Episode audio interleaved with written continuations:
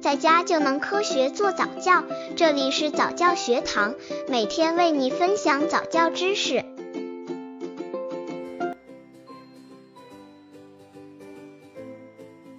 孩子用点读机好不好？点读机优劣势分析。家长们每天都会在电视上得到这样一个信息：点读机可以让孩子的学习更加好。为了不让孩子输在起跑线上，几乎每个家庭都有一台点读机。到底点读机有没有那么大能力？是不是真的可以让孩子学习成绩变好？其实，点读机除了可以学习变简单以外，如果使用不当，还有可能会起到负面的效应。孩子用点读机好不好？点读机优劣势分析。刚接触早教的父母可能缺乏这方面知识，可以到公众号早教学堂获取在家早教课程，让宝宝在家就能科学做早教。市场千元左右点读机最畅销。三月十日，记者在长沙市很多数码柜或书店都看到有点读机、学习机的专柜，目前是在比较常见的点读机、学习机差不多有十多个品牌，售价也是几百元到几千元不等。而点读机有受众人群，主要是低龄儿童或小学生。据销售人员称，很多人会买千元左右的点读机自家用或送人。家长们钟爱电子家教。记者采访发现，家长们除了关注点读机的价格外，还关心它的语言教育功能。小学生的家长希望点读机可以教孩子学好英语口语，令更多家长是由于平时工作忙没时间教孩子，所以请个电子家教回家。而低龄幼童的家长希望孩子通过点读机学习日常说话水平，以及学习一些简单的英语单词。家长吐槽花费近千元买个傻瓜机。王小姐去年花了一千块多元买个点读机，只用了两个星期。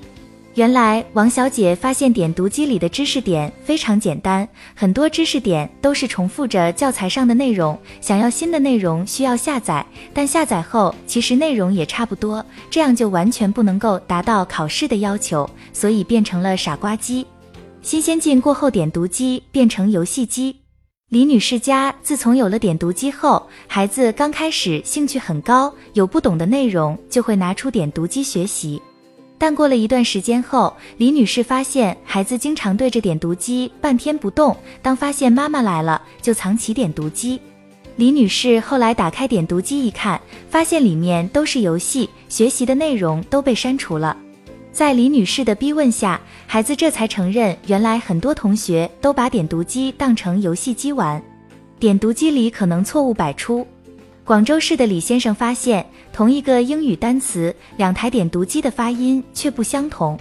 去专柜咨询，两家都说自己的产品是与教材同步的，发音很准确。最后，李先生只有让英语老师来教孩子。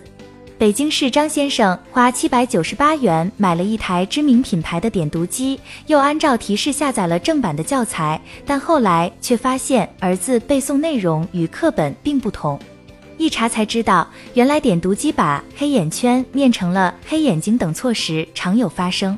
各方声音，家长，我认为点读机不适合幼儿使用。第一，会扼杀了孩子的观察、辨认、思考能力；第二，会让孩子养成不好的学习习惯；第三，会导致孩子缺少思考力。